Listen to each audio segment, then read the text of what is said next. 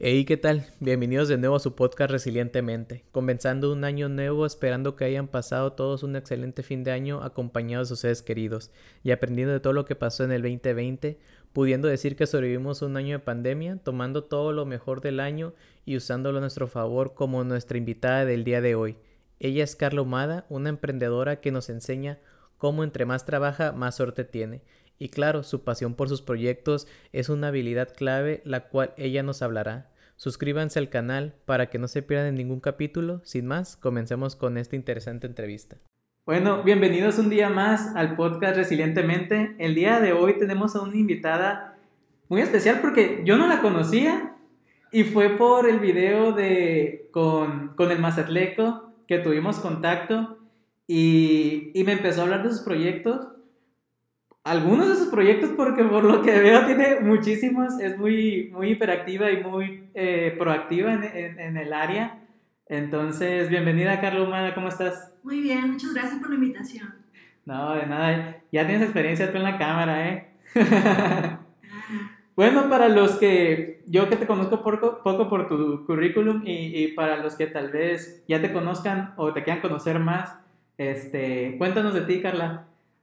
Muy bien, bueno, eh, principalmente gracias. Este, yo me considero una emprendedora social, pero a la vez una persona multipotencial, porque todo lo que aprendo, todo lo que conozco, voy adquiriendo ese conocimiento y lo pongo a la práctica a través de mis propios proyectos sociales, empresariales o el que se me ponga enfrente. ¿Y cómo empezaste tu carrera? Por ejemplo, ahorita estábamos hablando de la decisión más importante que hemos tenido en nuestras vidas, que es elegir nuestra carrera.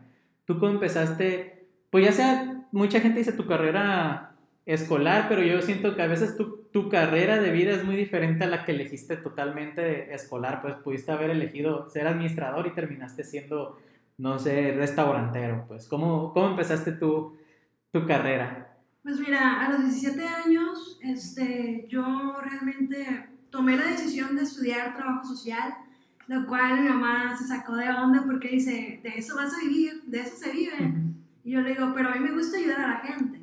Me encanta todo lo que tenga que ver con causas sociales. Y en ese momento tal vez no tenía idea de cómo iba a ser mi camino, pero sí lo que quería hacer en la vida. Y yo creo que eso te da la oportunidad de ver tus habilidades y talentos internos conforme vas creciendo y te, dando, eh, te va dando esa experiencia más que nada. Y te digo, Estudié trabajo social, terminando la carrera, se me ocurre la idea de hacer un proyecto social que se llama o se llamaba Diván del Abuelo. Diván del Abuelo fue un proyecto muy humanitario que se nace aquí en Mazatlán, Sinaloa, apoyando al adulto mayor. Yo donaba alimentos, eh, medicamentos y ropa a cierto sector vulnerable de la ciudad. Eh, pues te digo, yo empecé tocando puertas, yendo en los camiones a ver dónde podía apoyar, dónde podía estar. Y pues yo vengo de una familia la cual siempre ha tenido relaciones públicas, o sea, hemos vivido de relaciones públicas y ser personas que siempre vemos una oportunidad o una visión adelante. Y te digo, conforme fui aprendiendo, conociendo a las personas, se me da esta oportunidad de ser postulada al premio Rafael Buena Tenorio y en el año 2017 recibo el galardón por parte del gobierno del estado de Sinaloa. Y cuando llego a ese lugar, yo me doy cuenta de una cosa, que tal vez en ese momento se escucha muy padre recibir un premio, pero nadie ve que hubo, hubo muchos fracasos, hubo muchos nos, hubo muchos rechazos de algunas personas que me decían, es que eso no te va a dar de comer. Bueno, tal vez yo no lo hago para subsistir, pero sí lo hago para poder crecer como ser humano y como profesionista, adquiriendo la experiencia necesaria. Y bueno, eh, llego a Culiacán a recibir el premio y yo feliz porque principalmente decía, yo de aquí tengo que sacar algo de provecho. Yo cuando me doy cuenta que voy pasando a saludar a todas estas personalidades en su momento y tener a la esposa del gobernador ahí a un lado y diciéndome muchas felicidades por tu proyecto, me encanta que seas de allá, de, de Mazatlán. Y yo le digo, estos 45 segundos que me dieron de grabación, yo los voy a usar para reconocer al proyecto, para reconocer a mi persona y principalmente para que la gente vea que sí estoy haciendo las cosas. O sea, la credibilidad es parte de mi forma de ser y mi, y mi apellido lo comprueba más que nada. Porque yo siempre trato de hacer de que Carla Humada no solamente es un proyecto social o una marca, es lo que yo quiero hacer conforme lo que se me va presentando la mano. Y te digo, bueno, de estos 45 segundos, eh, yo realmente voy a un grupo editorial del periódico muy conocido de aquí y le digo, ¿sabes qué? Acabo de ganar este premio. ¿Qué te parece si me apoyas a, a impulsarme un poco más? Y mes con mes voy a hacer actividades solidarias y yo te las voy a comprobar. No, pues el director general estaba fascinado porque venía de gobierno del estado y la faramaya principalmente llama la atención y les digo, bueno, vamos a trabajar en conjunto. Eh, sigo trabajando a la par en el sol, en la calle, pidiendo, todo normal. Y llega otro reconocimiento por parte, ahora sí, del municipio de Mazatlán. Me reconocen por el premio al mérito juvenil. Y así consecutivamente, pero no ser la, la historia larga, sigo ganando premios. Pero llega en un punto de mi vida, por así decirlo, los 25 años, en el cual ya digo, ya es hora de ahora sí trabajar, ya es hora de ganar mi dinerito. Y acababa de terminar la maestría en aquel tiempo. Y algo que la gente no sabe hasta hoy es el hecho de que yo estuve aquí buscando y picando piedra y fui rechazada por 45 empresas de aquí, locales, en la búsqueda de un trabajo, eh, pues con la carrera de trabajo social. Pero eso realmente no me desmotivó, al contrario, seguí buscando, ya no de manera local. Yo opté por irme de aquí de la ciudad y lanzarme a Guadalajara, donde yo tengo familia. Y yo le dije a mamá, si yo regreso a Mazatlán, voy a regresar con algo grande y no voy a regresar con las manos vacías.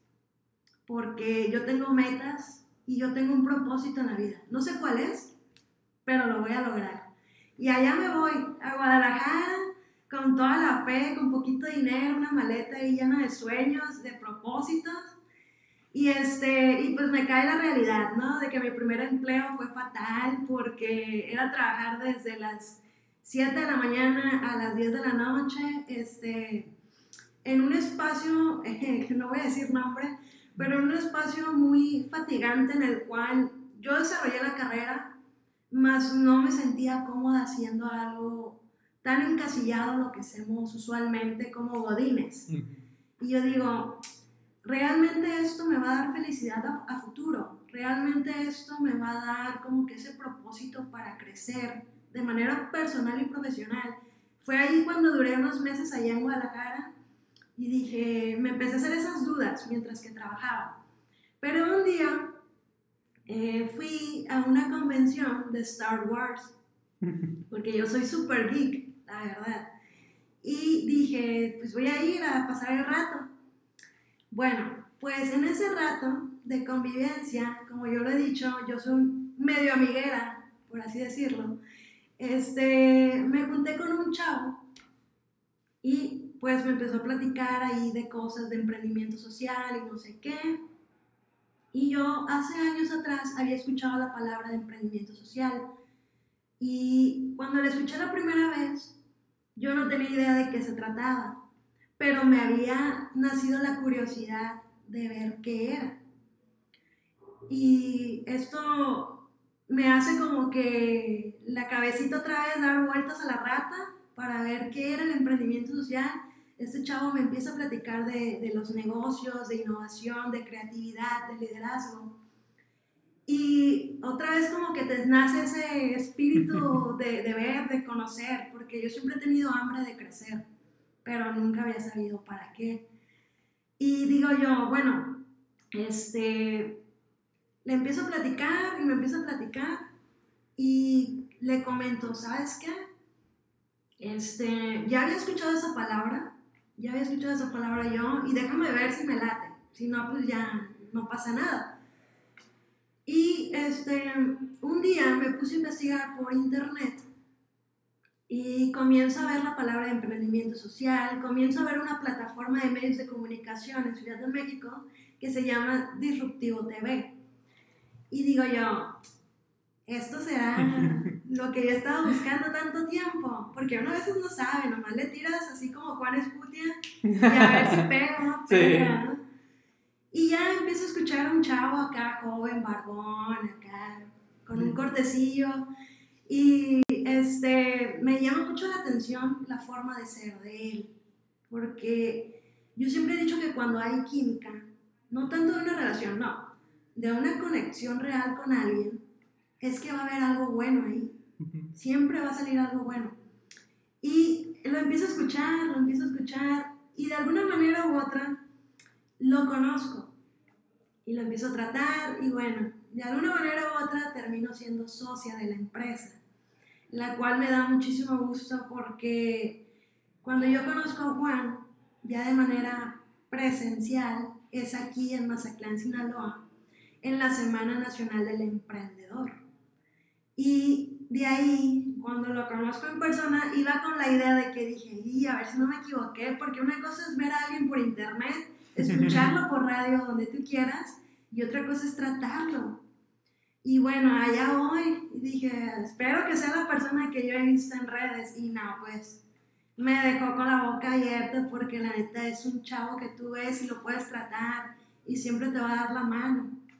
Y cuando lo conozco digo, no, ¿sabes qué? Esta, esta es la empresa correcta, es aquí donde yo quiero estar.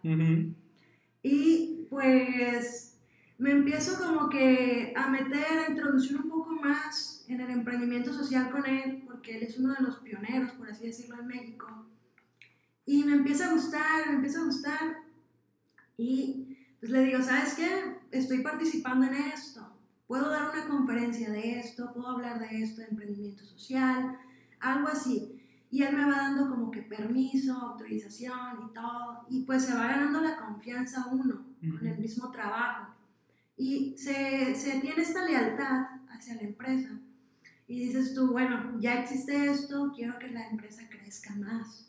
Y a donde yo voy va la empresa. Tal vez no la tengo en un, estamp, en un estampado, pero la empresa ya saben exactamente quién soy yo. Y si hay algún problema, oye, pues está esto. Y yo le he dicho a él que algún día voy a ir a Ciudad de México allá a, a estar al 100% en la empresa pero ahorita, a como se ha estado llevando, creo yo que ha estado muy bien, porque a mí me ha tocado ser aliado de la empresa y también me ha, sido parte, he sido parte también como participante de la empresa. Así que me ha tocado ver las dos caras para ver cómo están los clientes, cómo se sienten al respecto y principalmente cómo está el, equipo interno. Te digo.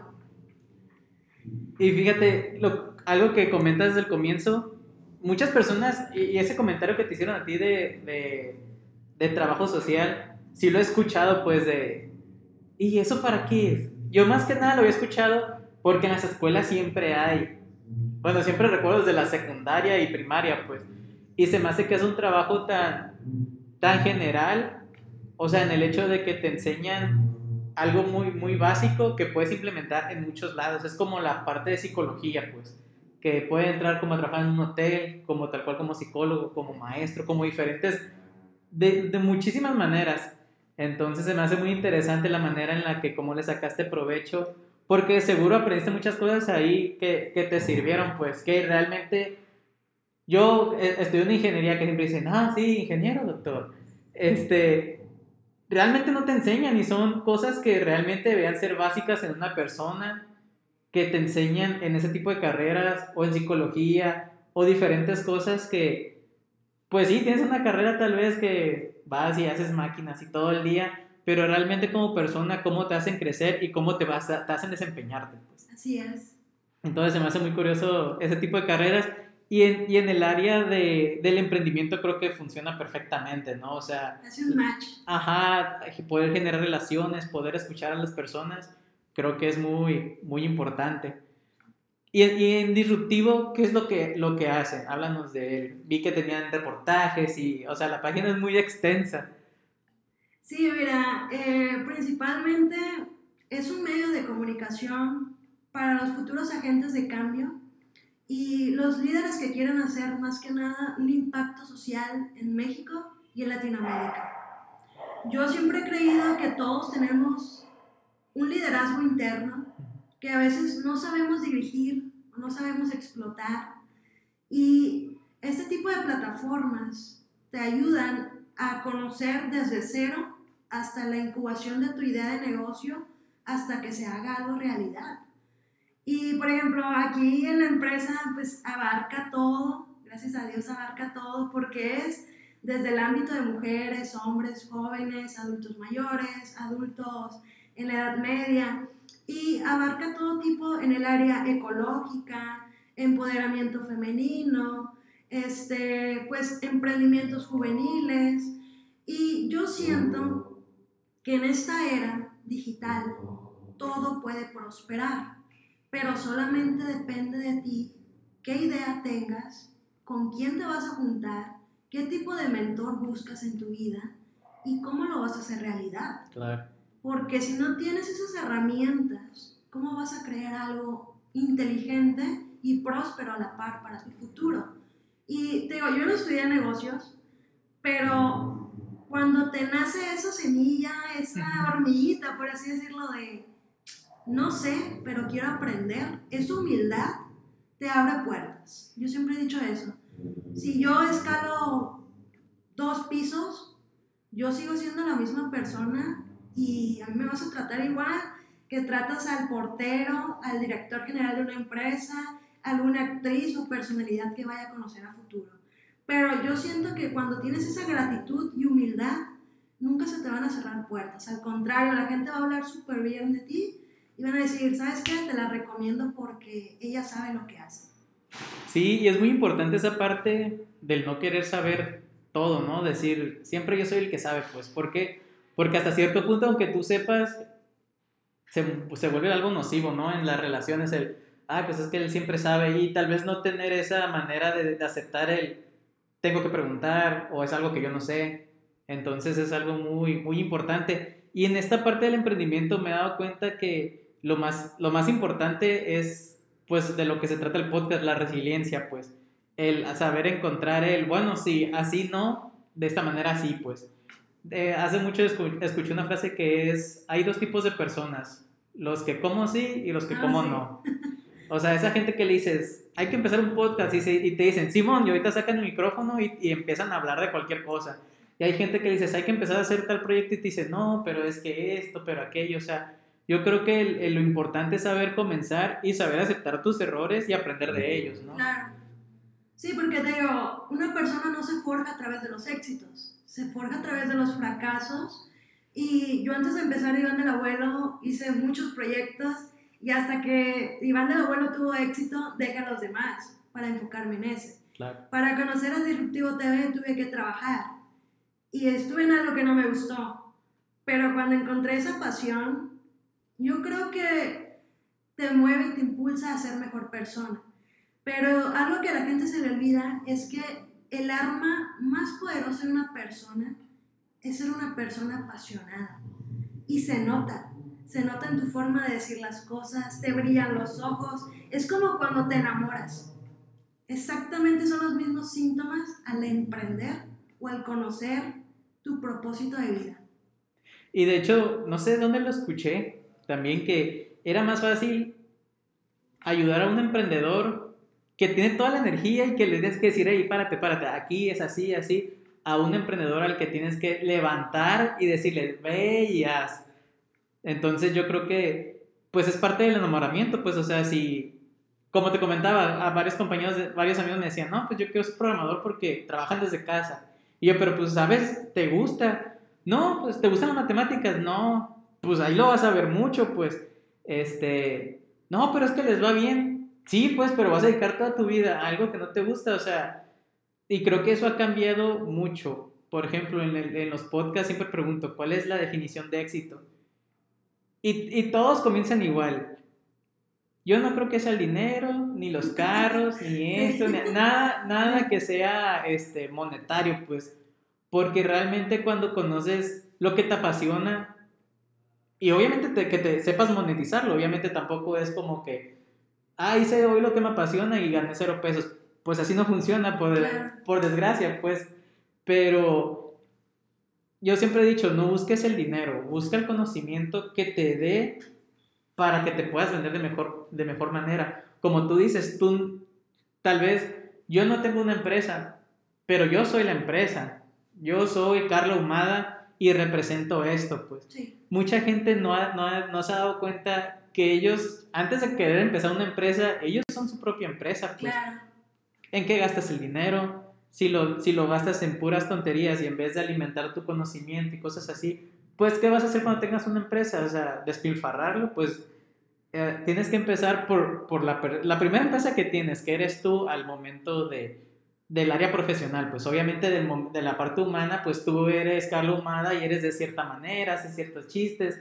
Y entonces, pero hay que aprender a, a yo creo, a separar la, la, parte de carrera y que tú cómo representas a una empresa. Si tú haces un trabajo freelance y quedas mal, pues tú quedaste mal como una empresa, como una asociación, que eres tú mismo, pues. Claro. Sí, este, algo que ahorita vamos a tocar también es el hecho de que un día tuve la oportunidad de platicar con Marcus Dantus, quien no lo conoce, él es un empresario muy exitoso y lo han visto en algún canal muy conocido, no sé si se puede decir. Sí. Ah, muy bien en Canal Sonic en el programa de Shark Tank México. Y pues él se ve realmente como un hombre muy tosco, muy serio, pero cuando tú lo tratas, es un amor de persona, realmente empatizas con él a la primera y te escucha. Yo creo que eso es lo más importante, que te escuche. Y él, cuando yo lo conocí, me dijo, la primera cosa que tienes que saber en el mundo de los negocios es esto. Tu nombre es tu marca, tu nombre es tu empresa. Y si no la sabes cuidar, ese va a ser tu primer error de vida que te va a seguir. Porque cada error que cometas en una empresa, tu nombre va a ser manchado. Claro. Así que tú sabes qué vas a hacer con tu nombre, porque solamente tienes uno y con ese la gente te va a ubicar. Sí, no te das de alta como, asociación y, te truena y cambias, o sea, eres una persona y no vas a cambiarlo, pues. ¿Y, y cómo ha sido tu experiencia conociendo a tantos emprendedores? Me ha dicho, pues conociste a, si no es que a todos, me, nombraste a todos, creo que nomás te faltó a Ana Victoria y a Carlos. Ah, sí. Ah, digo, a ah, Rodrigo Herrera. Ajá. Pues mira, ¿cómo lo explico de una manera rápida? Este, todo fue por destino de vida. No te digo, yo creo que existe un efecto dominó. Mientras más trabajo, más suerte tengo. Y fue por casualidad, se puede decir, que fui conociendo a cada uno de ellos. Eh, por ejemplo, primero conocí a Marcus, en el cual también soy socia comercial de él, por parte de Startup México, Ciudad de México. Y pues se crea como que esta amistad. Y después este, conozco a Patricia Armendaris, porque participé en un programa de emprendimiento del TEC de Monterrey, en el cual era un festival y bueno, eh, nos tratamos, hasta ahí, nos tratamos, pero yo sé que la señora tiene carácter y la verdad es buena onda, pero yo creo que es mejor tratarla como empresaria que como amiga. Después, Arturo Elias Ayub lo conozco porque yo estoy actualmente en la Panamericana, un programa de liderazgo y la escuela convoca a hacer como que este TED Talk y hablan de él principalmente y lo invitan a hacer un Zoom. Bueno, pues yo estoy ahí con él y él me enseñó muchísimas cosas, la verdad, que ya hasta quiero tener hijos para enseñarles todo esto, porque él tiene un calibre de liderazgo que digo, no manches, ¿cómo es posible que esté con él aquí sentada, literalmente a la computadora viéndolo? Después conozco a Carlos Bremer por una causa social, porque al Señor le encanta la filantropía. Y pues ahí andaba yo también, de que aquí estoy, ¿no? Y ya pues lo conozco y le encanta la idea de que alguna vez apoyé a los adultos mayores porque él reconoce realmente que un líder nace a través de sus propios valores y principios y eso se reflejan en tu propio hecho, camino de vida. Y pues le encantó, ¿no? Este, ¿quién me falta? ya se me olvidó. según yo, no nos faltaría, bueno, no sé, Ana Victoria. No lo conozco. Este, Rodrigo Herrera de ellos. No lo conozco. Y a los otros dos creo que, bueno, pues que por desgracia falleció este... Ah, sí lo conocí a Jorge Vergara. Pero a Jorge Vergara lo conocí mucho antes de emprender. Yo lo conocí por parte de un evento de la empresa donde trabajaba y el señor me pasó su número de celular. Y me dijo, cuando ocupes algo, llámame. Y yo dije, ay, pero es mentiras, pues estaba joven, estaba bien joven, y digo, no, pero es mentiras. Y ya le llamé, me dice, bueno, yo me quedé así como ¿qué pasó? Y ya, no, nada, señor, nomás estaba comprobando su número, pero le decía una bonita tarde. Y ya sí, pero sí, no, Jorge Vergara es un tipazo. Eh, yo también he conocido a su hijo, a Mauri Vergara, hace poco hablamos, y me da mucho gusto ver cómo a Mauri lleva la cinematografía con el emprendimiento a la mano, que es Chivas, y digo, no manches, qué padre, porque realmente lleva lo que es el trabajo del esfuerzo del padre en esta nueva generación. Digo, he conocido a muchos empresarios mexicanos, a muchos artistas internacionales, y yo siento que a cada uno con el que he estado le he preguntado lo mismo, ¿qué es la palabra liderazgo? Y al final de cuentas todo el mundo cae en lo mismo. Liderazgo es ser un ser humano excepcional, con un talento apasionado y que tengas un propósito de vida real para que puedas subsistir de lo que tú amas. Eh, yo creo que eso me lo quedo muy sembrado aquí en la cabeza porque literalmente casi todo el mundo me dice lo mismo. Eh, el éxito para mí realmente no es el dinero, ni la fama, ni el poder. Es principalmente ver la causa por lo que naciste, por lo que vas a hacer en tu vida y qué legado vas a dejar a tus hijos. Muy interesante, pues toda esa experiencia que te ha brindado, porque pues es como irte, no sé, a las grandes ligas. Bueno, yo lo siento porque los me gusta mucho ese programa de Shark Tank. Ahí también. Porque a muchos dicen, no, pues es pura faramaya, pero tienes que poner atención para aprenderlo. O sea, puedes aprender de cualquier cosa. Si, si, si tienes la capacidad, por ejemplo, lo que pasó con el que creó la, la, penicilina, pues él no se hubiera dado cuenta porque fue un accidente, ¿no? Sí, Entonces, si él no hubiera tenido un conocimiento previo, no se hubiera dado cuenta que lo había descubierto. Pues tienes que tener eh, ese conocimiento para poder definir, ah, mira, eso que dijo es interesante, pues. Y, y, pues ellos, o sea, no sé, tienes a, a Elias Ayub que, o sea, te puede vender lo que sea ese hombre, yo creo. Este, Carlos se nota, este, eh, Carlos Bremer, la, la humanidad que hay en él, pues, este, que hay veces que presentan speech que dices, no, pues, ¿cómo ayudarlos? Y él dice, bueno, pues, veo a ver cómo te ayudo o, o haz esto y después vienes. Este, pues, como dices, Patricia Armendáriz, pues eh, se nota el carácter que tiene, pero se ve, se ve el carácter que tiene. Y, y he pensado invertir en, en, su plataforma, porque según da buenos rendimientos, sí, da muy buenos rendimientos ahí por si, como tip, no pagas impuestos. este, y pues yo creo que, pues ahí has codeado con muchísimos empresarios gigantes, pues, que, que con unas, unas simples palabras te pueden enseñar muchísimo. Sí. Sí, eh, te digo, pues todo esto surgió en plena crisis y como yo lo he dicho en la prensa, este, existen pues dos tipos de personas como lo estamos platicando. Existen las personas que se van a quedar solamente esperando a ver que les caiga el apoyo económico y va a haber otras que van a crear algo para prosperar y crecer. Eh, digo, un ejemplo que yo les puedo poner, que es bien facilito. Eh, en plena pandemia yo hice dos proyectos. Un proyecto nace de Disruptivo TV con una convocatoria en el cual salen soluciones ante el COVID. Tú tenías que crear una solución en 48 horas para hacerla fructífera a futuro. Bueno, pues a mí me tocó ser mentora a nivel latinoamericano con siete jóvenes. Y gracias a Dios, en 48 horas creamos un prototipo de salud mental y ganamos en el área de educación y salud. Bueno, pues se hace el boom, eh, me toca estar con, bueno, me toca ser reconocida como agente de cambio por un premio Nobel de la Paz, se llama Muhammad Yunus, y me reconocen por parte de la UNESCO, eh, este tipo pues, de prototipo de idea, y bueno, salen miles de premios que digo yo, ¿por qué yo, no? ¿Qué es lo que me hace tan especial que caemos en esto?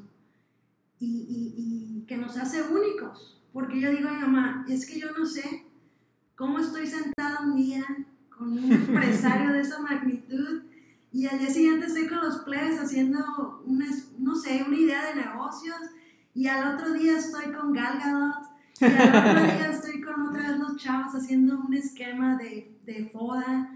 Digo yo, ¿qué será esto que uno tiene que proyecta a los demás y atraes como líder y como empresario? Que yo no me considero empresario todavía porque me hace falta mucho camino. Pero te digo, siento yo que cuando uno está destinado a ser grande, a veces ni tú te la crees. Porque tengo 28 años, aunque no parezca, tengo 28 años. Y digo, ¿esto realmente es mi don era mi camino de vida el que ya estaba destinado a ser?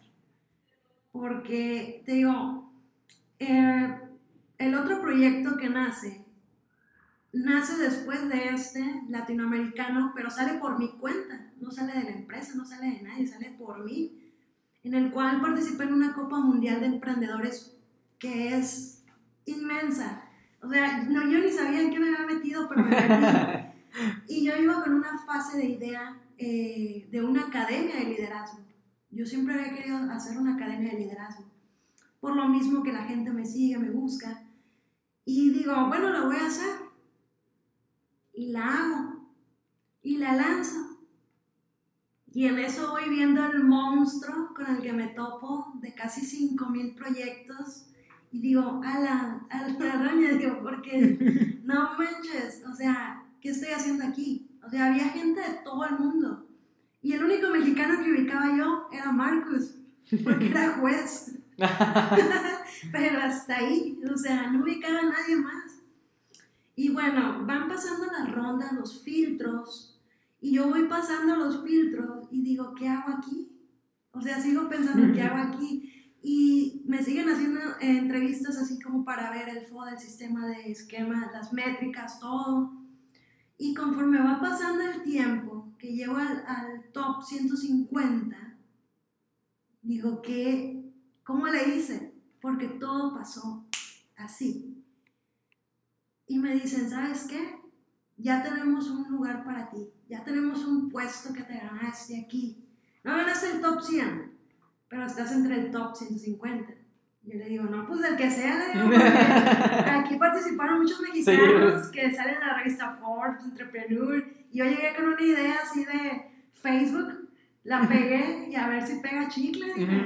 Y no, pues llegué al lugar 127 y atrás de mí iba Abeja Reina, que muchos de aquí no lo conocen, pero es un modelo de negocio que nace en Jalisco de tres generaciones que tienen una proyección de casi 9.5 millones de pesos anuales.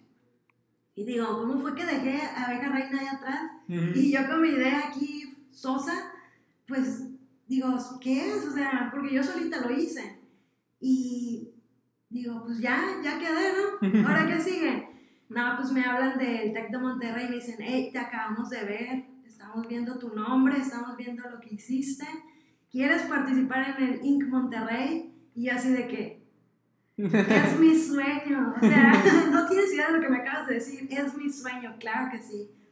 Y yo pues fascinada y de pronto recibo un mensaje de el dueño de la empresa de DTV y me dice, ¿qué estás haciendo? Y yo, nada. Y me dice, ah, bueno, este, en la tarde nos vemos porque vamos a grabar un, un panel de la exposición de un libro de 10 emprendedores sociales. Y tú vas a estar ahí. y yo así, ¿en serio? ¿Y dónde es? En el Link Monterrey. No me la creía, no me la creía. Y dije, ah, ok, está bien. Y yo así de que no podía, no podía con emoción, porque todo lo que tú amas, todo lo que tú quieres, lo atraes con la misma ley de la atracción. O sea, y digo, no manches, o sea, todo se presentó a la par y yo siempre he dicho eso, pues, de que el trabajo duro da resultados, da frutos, pero tú tienes que echarle ganas, tienes que ver que realmente puede crecer eso, porque si no crece en ti, nada va a ser realidad. Y ahorita dijiste una frase muy interesante que de hecho la había escuchado, no sé si la habías escuchado, la de entre más trabajo, más suerte tengo. No. Fíjate, yo la había escuchado, la había escuchado en inglés, pero se traduce a eso, pues. Y, y, se me hace tan, tan real, pues, o sea, mucha gente es como, espera simplemente el hecho de la suerte, pues, sin, sin decir, voy a, voy a poner un pie adelante, sino simplemente, bueno, pues sí, sí, si así va a ser, pues que así sea. Y, entiendo el, el, lo que tú comentas de la ley de la atracción, pero hay veces que es como, pues te tienes que mover, pues, o sea, no simplemente vas a estar sentado en el sofá meditando para que se haga, pues, sino simplemente tienes que trabajar en eso y esa frase que tú dijiste, me, me la hiciste recordar porque pues es, real, pues es entre más trabajo, más suerte tengo, pues. Y, y toca un poco, ya depende de la persona cómo lo vea, si tal cual es ve del lado de la suerte o que en realidad es, bueno, es, sarcasmo porque pues estoy trabajando, pues, o sea, pues la suerte, o sea, pues no tiene nada que ver porque pues estoy trabajándolo, pues. Y se me hace muy interesante cómo has empezado proyectos. Por ejemplo, ahorita nos vas a hablar del que comentaste ahorita del Oscar que fue un proyecto ah, que tú comenzaste con un amigo por gusto. Sí. ¿Y cuáles fueron las consecuencias? A ver, háblanos de ese, de ese proyecto. Mira, eh, yo siempre he sido amante del cine. Yo me considero cinéfila, pero toda persona tiene un lado, una debilidad. Y creo que se puede ver que me encanta el mundo de DC y el mundo de Marvel. O sea, si tú me dices, ¿quién es tu superhéroe favorito? Obviamente va a ser Batman. Batman significa muchísimo para mi persona porque es uno de los personajes con los cuales me identifico más por el hecho de que yo perdí a mi papá. Yo perdí a mi papá en el año 2014 y yo me di cuenta de que cuando él fallece, supuestamente yo a mi cabeza, el mundo se me cayó, porque él era mi ejemplo a seguir. Pero nace como que esta necesidad de decir, ok, se te acabó tu burbuja y es hora de que tú saques adelante tu propia vida. Porque yo no te puedo dar una historia de superación de que nací en un jacal, nací en un ranchito, no me queda, la verdad. Porque mi familia eh, realmente, te digo, ha trascendido a su forma, a su manera, y ellos han sido reconocidos aquí en Sinaloa y yo también quería ser reconocida de mi manera. Y te digo, yo me ubico mucho con Batman por esa razón, de que él perdió a sus padres, pero siguió adelante con su vida. Y él hace esta historia. Y te digo, de este hobby, eh, yo conozco a alguien en España que se llama Leo. Y le digo, ¿sabes qué? ¿Por qué no hablamos una vez al año? De películas. Nos grabamos cada uno en nuestro IG y damos los resultados de los Oscars, que todo el mundo lo puede hacer, la neta. Y le dice, no, estoy bien, me dice, está bien, nomás dime qué día, porque los horarios de España y México son totalmente diferentes y nos ponemos de acuerdo. Bueno, pues yo me levantaba súper temprano para ver los Oscars con él y a checar la lista y todo, ¿no? No, pues ahí andaba a las 3, 4 de la mañana yo aquí. Y ya a las nueve días me ponía a grabarme. Y ya decía, no, pues va a ganar tal actriz, por esto, esto, esto, esto, esto. Desde el año 2018 empecé esto. Y curiosamente, la actriz que yo decía que ganaba, pues le daban más likes la gente. Como que decían, ay, le atinó.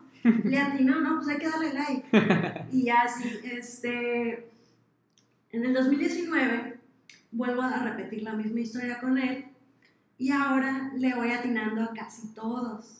Solamente me equivoqué en el soundtrack porque no, ganó Spider-Man, pero yo había puesto otra, otra película y dije, bueno, ni modo. No me guié por mi instinto. Por instinto.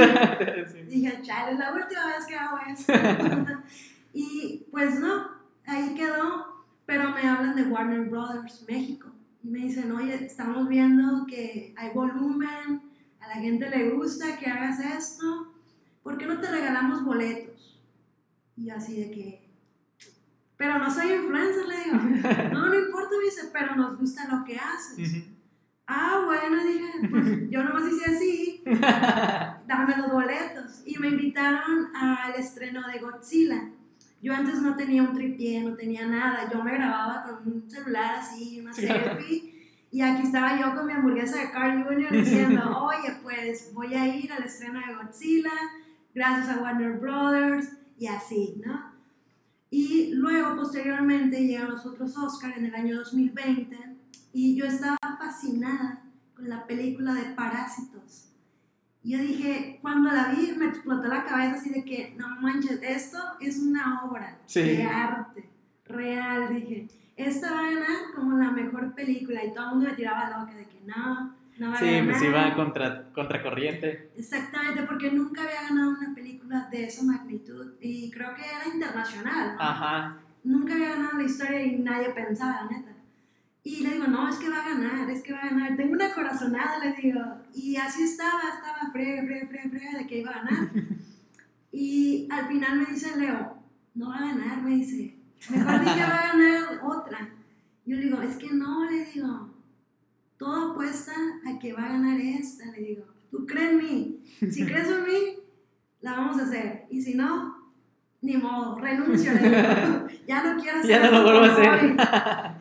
Le renuncio a esto y ya te dejo con otra persona. Y me dice, bueno, está bien, lo vamos a dejar así, me dice. Y ya yo en mi IG puse y dije que iba a ganar las cinco categorías.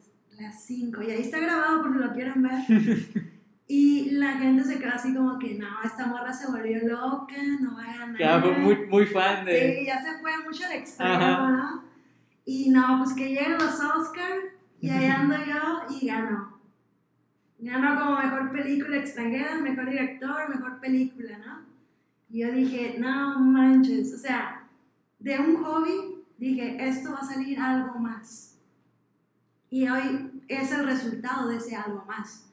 Porque hace unos días atrás eh, tuve la oportunidad de estar en la Premier Mundial Virtual de la Mujer Maravilla y estuve al lado de Gal Gadot, Patty Jenkins, Pedro Pascal, que digo yo, no puedo creer que a través de un hobby pueda cumplir otros sueños y que se hagan realidad, porque es la misma metáfora, es la misma metodología de éxito al final de cuentas. Si tu trabajo lo haces de manera enfocada, vas a tener éxito. Si tus hobbies los, enfocas de manera positiva, proactiva, que tenga ese dinamismo, vas a llamar la atención de alguien y ese alguien te va a apoyar.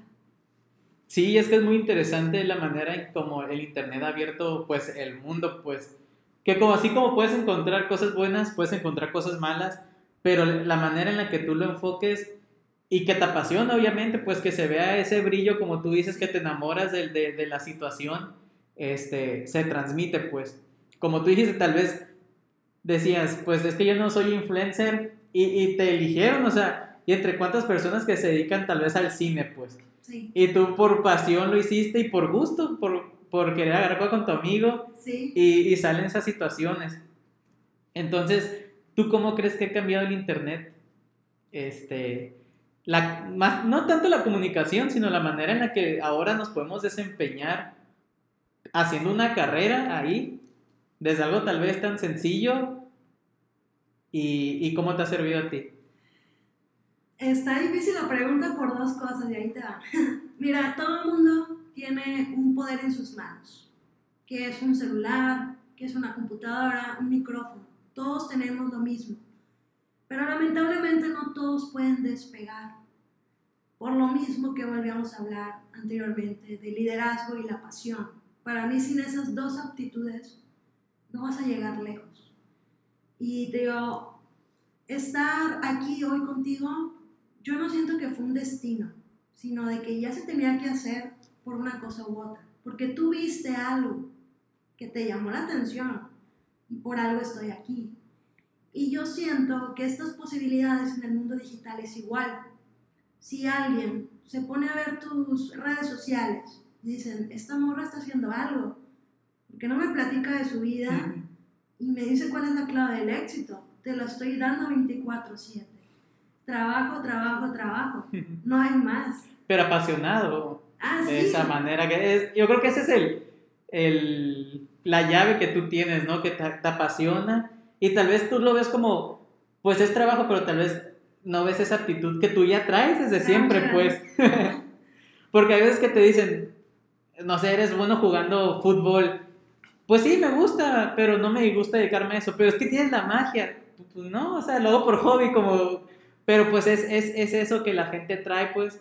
Y como comentamos, así como cuando no sabes qué elegir como carrera, tal vez no sabes que tienes un potencial, pues, que tal vez no te has dado cuenta y necesitas que, que te ha servido al final de cuentas. Pero si no te das cuenta, tal vez nunca lo tomas en cuenta, ¿no? Sí, eh, pues bueno, yo te digo, yo siempre he sido así, pero sí tiene que ver eh, como que ese carisma, esa chispa que tú mencionas porque a mí me ha tocado ver, lamentablemente, muchos influencers que se autodenominan ellos mismos por solamente tener, bueno, tienen más follows que yo, pero se sienten como que la moneda más cara del mundo. Y perder el piso es lo peor que podemos hacer. Porque es como yo les he dicho a algunos influencers que han sido pupilos míos. Les digo, es que si tú te sientes ser el mejor, gente se va a apartar de ti. Porque ya no atraes ese liderazgo, esa energía positiva en la cual quieran crecer a tu lado. Algo le está pasando así a Luisito Comunica. Luisito Comunica, el contenido de él era buenísimo. Yo era su fan al principio. Ahora siento que es un poco más comercial, más un poco derivado a vender una marca, un producto, lo que tú quieras pero ya no sientes ese personal que tenía aquel personaje. Y si te hablo de él es porque estamos hablando de un ejemplo a nivel universal que todo el mundo ubica. Pero ¿qué pasa cuando tienes un influencer local que a veces ni yo los ubico? Pues no sé quién eres, no sé qué te basas tu trabajo y vienes a insultar a otra persona en el trabajo de otro. ¿Por qué te sientes así siendo que todavía no lo vales? Exacto. Y digo yo, bueno. Y no, y de hecho me ha pasado a Luisito, de hecho unos amigos me decían, yo no le voy a dar follow a su página porque ya tiene un millón y tantos, ya es mucho. yo, pues, pues si te gusta, o sea, pues, ¿por qué no lo haces? Y después yo me di cuenta que también el personaje se perdió. De hecho, yo siento que Luisito tiene un humor muy ácido. Sí. Que no, no, ya no lo está haciendo, pues, ¿por qué? Porque, pues, YouTube tienes que mostrar que eres el youtuber que siempre eres feliz, que si muestra que eres triste es como estás mostrando un sentimiento malo, baneado. Pues. Sí. Entonces yo siento que yo siempre agarro pura lo, lo, lo, como lo interpreto que les digo, hola amigos, porque se mueve mucho y es como que no es así, o sea, no es así, tiene, ajá, o sea, se creó, obviamente pues creas un personaje, pues, pero hay veces que, que digo, es que yo siento que él tiene un humor muy ácido, que hasta a mí me, me yo decía, siento que el humor es muy ácido para mí, pero sé que él es así, pues. Y, se me hacía muy extraño. Me pasó también, por ejemplo, con, con Chumel. Ah, sí, sí, sí. Porque salió uno de los escritores que era Durden, no sé si lo ubicas. Sí. Y él hizo otro canal. Y yo, sé, yo siento que ellos hacían la amalgama perfecta porque Durden hace muy buenos reportajes, pero se avienta sus chistes estilo como lo hacía acá pero no tiene la chispa de Chumel. Exacto. Y Chumel se avienta chistes sin, tanto con, sin tanta consistencia con la información que daba, yo creo que él, pues, porque yo lo dejé de seguir cuando... Yo primero lo dejé de seguir porque ya no me gustó tanto la manera que ya se ponía muchas películas. Hacía mucho despapalle y no decía mucho, pues. Y, y ya después supe, no, pues que Durden se salió. Y yo, ah, pues puede ser algo así. Y empecé a ver a Durden y se avienta los chistes pero le falta la gracia, pues. Claro. Y yo, no, ya, júntense. o sea, los dos así eran perfectos, pues. Sean amigos. Sí, vuelvan a hacer, a hacer su trabajo juntos, pues. Pero pues es dependiendo de, del, como tú dices, el personaje, pues hay veces que la misma plataforma los hacen cambiar y se entiende, pues, porque de eso viven. Una vez escuché a ver que, que decía, hay gente que me critica porque hago un comercial o algo y es como que, güey, pues de eso me dedico, o sea, ¿qué quieres que haga? O sea, es como ver a alguien haciendo tacos y dices, ya, ¿por qué haces los tacos? Haz hot dogs. Güey, pero pues eso es lo que me deja, pues. Claro. O sea, y se entiende, pues, y tal vez no, no somos tan, como tan respetuosos de decir, bueno, pues, pues es la carrera que eligió y por desgracia a eso lo están orillando, pues, porque no estamos viendo la parte de, no sabemos si él está feliz haciendo lo que hace actualmente por las nuevas reglas que tiene que seguir, pues. Entonces, yo también me di mucho cuenta con lo del visito y es como que, o sea, sabes que hay alguien más ahí y lo que te está presentando no es, pues. Es que perdió la esencia, más que nada. Es eso. Y cuando pierdes eso, se pierde la magia. Y eso es lo que voy siempre, pues, o sea, tu marca es tu forma de ser, de interactuar. Y yo algo que siempre he querido reconocer y que no quiero que me quiten, es el hecho de que yo pueda ser yo misma en donde yo quiera, con quien yo quiera, a la hora que sea. Porque apagando el micrófono, yo sigo siendo la misma persona. No cambio, soy así. Y eso le encanta mucho a la gente, porque te hace conectar con otro ser humano. Y eso en el mundo digital hace falta. Si no tienes corazón, ¿cómo vas a conectar con otros de manera digital? Tienes que dejar la emoción en el micrófono, tienes que conectarte con esa empatía y demostrar que eres un ser humano de carne y hueso y que tienes momentos vulnerables, que no siempre has sido la persona con el toque de Midas y que todo el mundo puede ser igual que tú. Y te digo, yo tengo muchos sueños, pero yo siento que todavía no no he logrado el potencial que yo quiero, porque me hace falta mucho trayecto por recorrer, pero sin perder quién eres tú realmente. Y ligado a que tú comentas, ¿qué sería el éxito para ti? Porque va muy ligado a lo que tú dices. Por ejemplo, ellos podrían decir, bueno, el éxito ahorita es tener, no sé cuántos suscriptores tendrá, 25 millones. Sí. Este, y puede que le hagas esa pregunta y él te diga, no, pues tal vez volver a hacer los videos que yo hacía antes. Pues". Y es algo que tal vez mucha gente no se lo esperaría, pues. Es una suposición, no estoy diciendo que, que es algo que esté diciendo.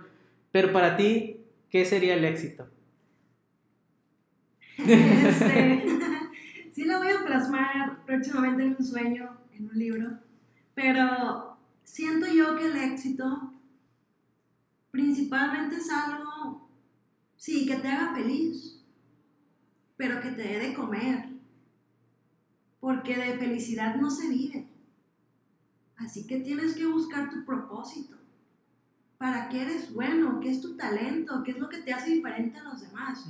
Porque el éxito, pues sí, lo tienes muy clichéado de que tiene que ser algo que te apasione y te guste, sí, pero tienes que hacerlo concreto a algo que tú realmente sepas hacer. Y con el trabajo que tú hagas, vas a conllevar el hobby que tú haces y vas a tener recompensas a futuro porque el éxito para mí es trabajo duro, disciplina y ser una persona persistente en cualquier trabajo o proyecto que tengas en la mano. Y con ello sale esta felicidad económica, eh, de tener la oportunidad de pasearte un día a la calle con quien tú quieras, no tener este miedo de decir, me van a cortar la luz por no haber pagado, pero amo lo que hago y no me da chamba. Yo creo que eso es lo principal. Eh, conseguir algo que te apasione, que te guste, le vas a echar ganas y de ahí ese mismo éxito te va a dar de comer. Y yo creo que algún punto que comentaste anteriormente era la libertad. Sí. O sea, yo creo que es parte muy importante porque puedes tener, puedes ser feliz, pero ¿a qué tanto costo de libertad? Porque mucha gente no se da cuenta que está muy trillada a veces la frase de ¿cuánto, cuánto te está costando tu salario?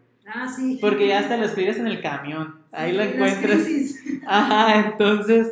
Pero hay, hay gente que ya lo ve. Siento que últimamente ya somos muy de modas de frases que tal vez ni entendemos. pero las decimos porque, porque está de moda. Como esa frase Porque que las te... vemos todos los días, más que nada. Ajá, entonces como, no sé, si vemos a un emprendedor y te dice esa frase, ¿cuánto te está costando tu salario? Esa mentalidad tiburón. y dice, sí, y, y- pero o sea, realmente estás entendiendo que tú, tú estás trabajando ocho horas, que no estás disfrutando, que no estás compartiendo con tu familia, porque tienes que ganarte, pues, cómo vivir. Y, al momento, y, ahí, y ahí no termina eso, sino al momento de gastar ese dinero, o sea, te compras, no sé, un celular nuevo, y ahí es cuando sí debería importarte cuánto te está costando, cuánto tiempo de vida gastaste para poderlo comprar. ¿Lo vale? Y es que ahí tocamos un punto muy sensible del sistema educativo mexicano, porque en la escuela no nos enseñan finanzas personales. Nosotros tenemos una línea de tiempo muy definida en la cual nos basamos así. Nos educamos, trabajamos, conseguimos una familia, subsistimos con lo que vivimos y nos morimos. Bueno, yo tengo otro tipo de línea de vida en el cual estudio, trabajo, estudio, trato de conseguir algunos, pues se puede decir, eh, se me fue la palabra, es parte del show. Eh, ¿Cómo se puede decir? Algunos espacios financieros de dividendos, de acciones, de porcentajes de empresas y ser parte de ello. O ese es mi caso de éxito, ¿no? ver una oportunidad donde no han visto otras personas, pero yo creo que va a prosperar. Así me pasó con Disruptivo TV, así me pasó con Startup México. Y yo veo una posibilidad de crecimiento. Y si estoy con la persona correcta, para mí el dinero no va a ser un sacrificio, no va a ser algo que me esté matando por hacer 24/7, sino de que va a ser un sustento con el cual yo siga brincando estos peldaños para conseguir esa cima de estabilidad emocional y financiera. Y yo siento, hablando como maestra, que el hecho de sí darles herramientas a los jóvenes es importante, pero también enseñarles a vivir es importante. ¿Por qué no hay áreas de nutrición? ¿Por qué no hay áreas de, de, salud mental, de finanzas, de estrategias corporativas? cómo entrar a la bolsa de valores, eh, cómo funciona el SAT principalmente, que es el primer terror de todos nosotros. Y digo yo, ¿por qué no nos dan esas herramientas? Bueno, pues yo creo que he llegado a la conclusión de que quieren a más personas empleado, empleadas para una persona que ya tiene un poco más de expansión, eh, de visión, y, y, que trabajen para ellas. Porque sí está padre vivir de un salario, yo no digo que no porque lo hice, pero yo sentía que podía dar algo más y que mis anteriores jefes no me daban chance. Y dije, es que yo no puedo vivir de esta manera.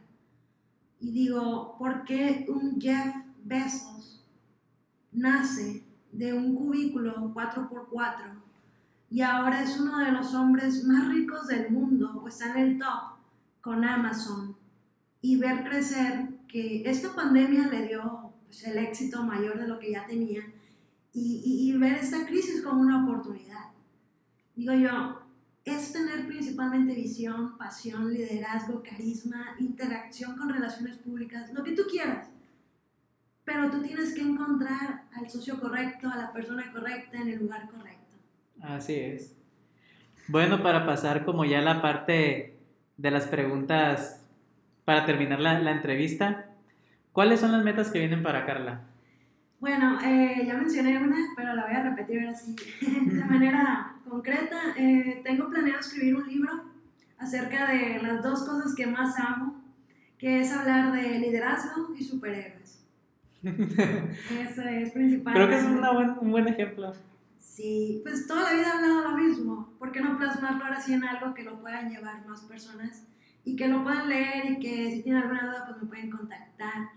Pero digo yo, si ya he tenido la oportunidad de estar con grandes empresarios, pues mínimo lo plasmo y dejo entrever lo que ellos piensan y lo que yo pienso, ¿no?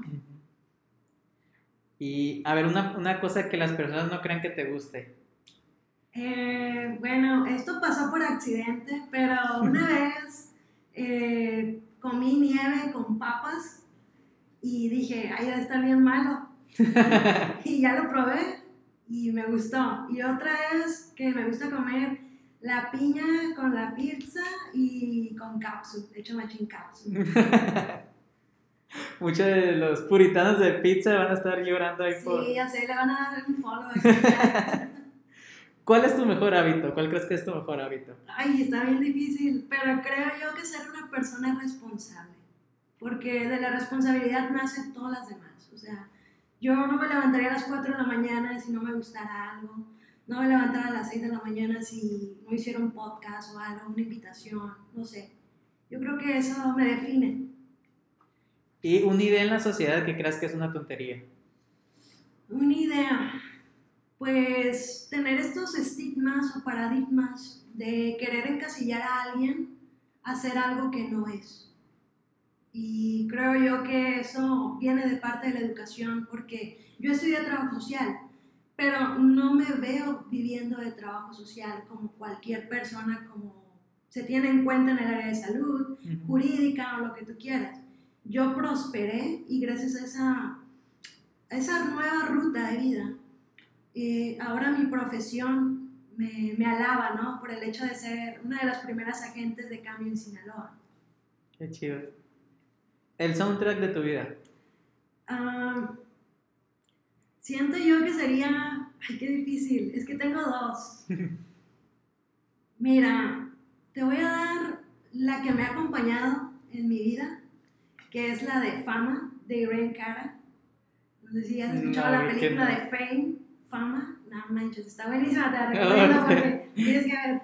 No, está buenísima y esa canción realmente proyecta a lo que yo he vivido, porque las primeras frases de la línea de la canción dicen, tú no sabes quién soy yo y no sabes qué potencial tengo, pero te lo voy a demostrar a través de mi propio camino de fama. Oh, qué padre. La voy a buscar entonces. Sí. ¿A quién te gustaría que invitáramos al podcast? Fíjate que yo um, creo que sería Luis Núñez. Creo que es un diseñador gráfico. Oh, sí, sí, lo tengo. Muy conocido. No lo conozco, pero he escuchado muchísimo. Y digo yo, él es la persona correcta. Sí, de hecho ya lo sigo para en algún momento ahí. Hey. Pues tus redes sociales. Bueno, eh, mi única red social personal es la de Instagram, Carla Humada, y si quieren seguir a Disruptivo TV, pues están en Facebook, Twitter, Spotify, Instagram, en todo lo que ustedes quieran buscar, Periscope. Muy bien. Pues muchísimas gracias Carla por todo esto que nos has enseñado y, y pues esperamos vernos pronto y a ver que nos presentes tu libro próximamente. Ya está. Muchísimas gracias.